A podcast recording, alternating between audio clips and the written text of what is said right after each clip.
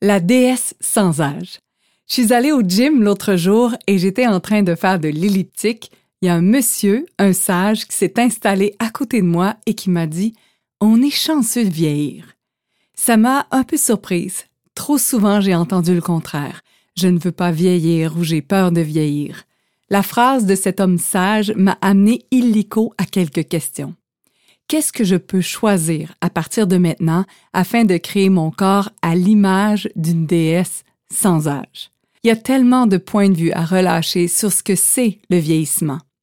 Tu vas voir quand tu vas avoir tel âge, le ventre va te sortir. Tu vas voir à la ménopause, les fesses vont te grossir. Tu vas voir à tel âge, tu ne pourras plus courir. À 50 ans, c'est le début de la fin. Toi aussi, tu vas finir comme ça. T'es beaucoup trop jeune pour avoir des cheveux blancs. T'as l'air plus vieille que ton âge. Puisque tu es comme ta mère, voici à quoi tu ressembleras dans 40 ans.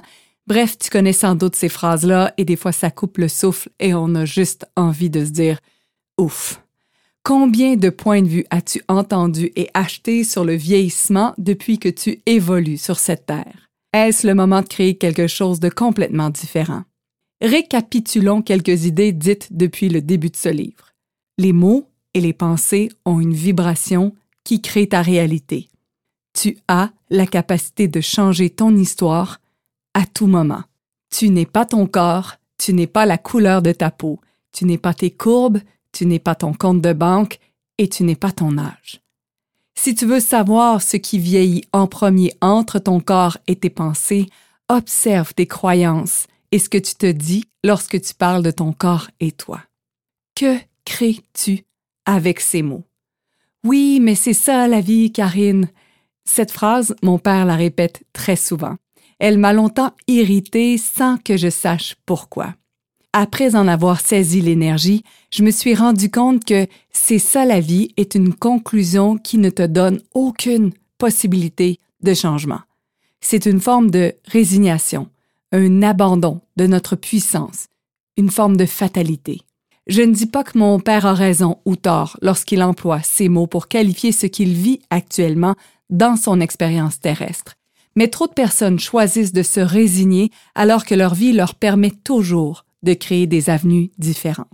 Je ne sais pas ce que je suis censé faire ou ne pas faire à 47, 57, 67 ou 107 ans je n'ai choisi aucune croyance liée à l'âge. Si je brise les règles depuis que je suis toute petite, je ne vois pas pourquoi j'arrêterais maintenant. Avec le confinement de mars 2020 et la fermeture des salons de coiffure, j'ai choisi de me laisser mes cheveux revenir à leur couleur naturelle. Après avoir eu les cheveux longs bruns pendant des années, je me suis retrouvée avec des cheveux courts et blancs. Ce changement m'a donné une puissance au-delà de ce que je pouvais imaginer, m'autorisant à reconnaître ma valeur et me donnant la liberté de renoncer définitivement au jugement des autres. À mon plus grand étonnement, des marques de cosmétiques, des cliniques de beauté et de grandes marques nationales ont commencé à m'approcher pour endosser leurs produits et devenir leur porte-parole. Des journalistes et des photographes m'ont aussi contacté pour des entrevues et des sessions de photos. Je ne crois pas que tout cela soit intimement lié au blanc de mon toupette, mais bien à cette puissance que j'ai choisi d'incarner avec encore plus de conviction. Et si évoluer vers la conscience était la plus puissante des fontaines de jouvence. À l'heure où la population est vieillissante et qu'on redoute les effets sur le système de la santé, ne serait-il pas merveilleux d'insister sur l'importance de rajeunir son état d'esprit? Et si avoir du plaisir, bouger, s'aimer, respirer, méditer, chanter et créer nous permettait de renverser les effets du temps? Depuis quelques mois, mon corps effectue sa transition vers la ménopause. Plus je lisais sur les signes et symptômes liés à ce passage, plus les désagréments s'amplifiaient. Et si je demandais à mon corps ce qui est maintenant requis pour lui? Et si je profitais de cette transition pour l'honorer encore plus, le nourrir avec plus d'amour et pour le cajoler avec encore plus de douceur?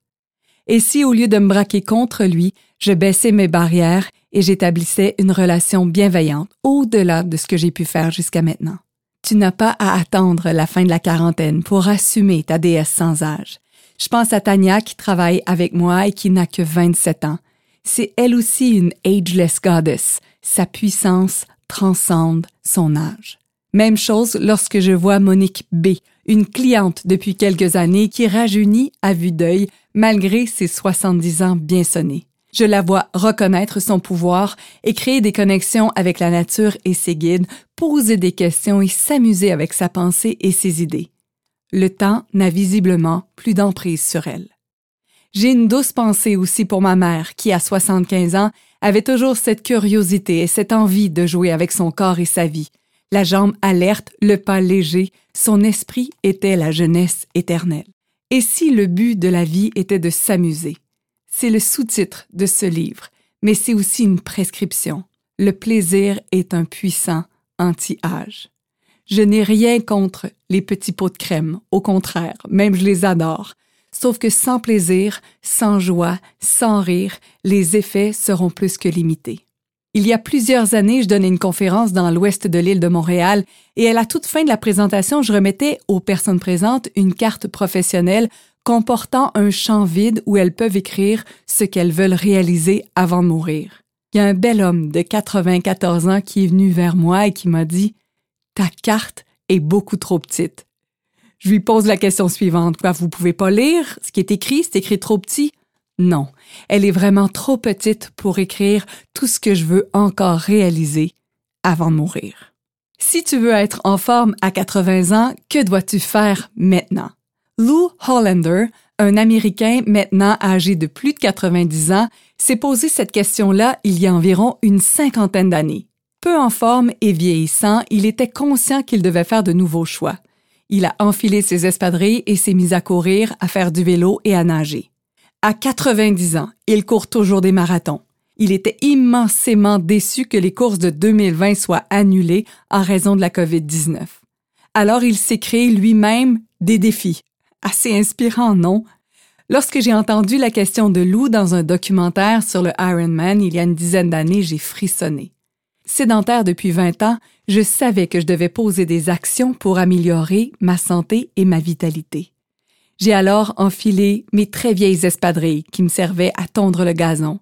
Je me suis trop habillée pour affronter l'hiver québécois et je suis sortie courir. Une minute de marche, une minute de course. Douze fois. Je suis revenue à la maison rouge tomate, exténuée, endolorie. J'aurais pu abandonner. Oh, trop dur. Trop tard pas assez en forme. Dans mon journal personnel, j'ai écrit J'ai couru aujourd'hui. J'étais lourde comme un éléphant. Mais je savais que si je voulais améliorer ma santé, j'avais un choix à faire, celui de persévérer. Et je l'ai fait, encore et encore. Cinq ans plus tard, je prenais le départ du mythique Ironman, 3,8 km de natation, 180 km de vélo et 42,2 km de course. L'Ironman n'est pas nécessaire, mais c'était sur ma liste des choses à expérimenter. Même en franchissant cette mythique ligne d'arrivée, sais-tu de quoi je suis le plus fier? D'avoir osé être débutante, d'être sortie, de faire une minute de course pour ensuite arrêter et reprendre mon souffle. Ça ne prend qu'un pas. Et une question. Que puis-je faire maintenant?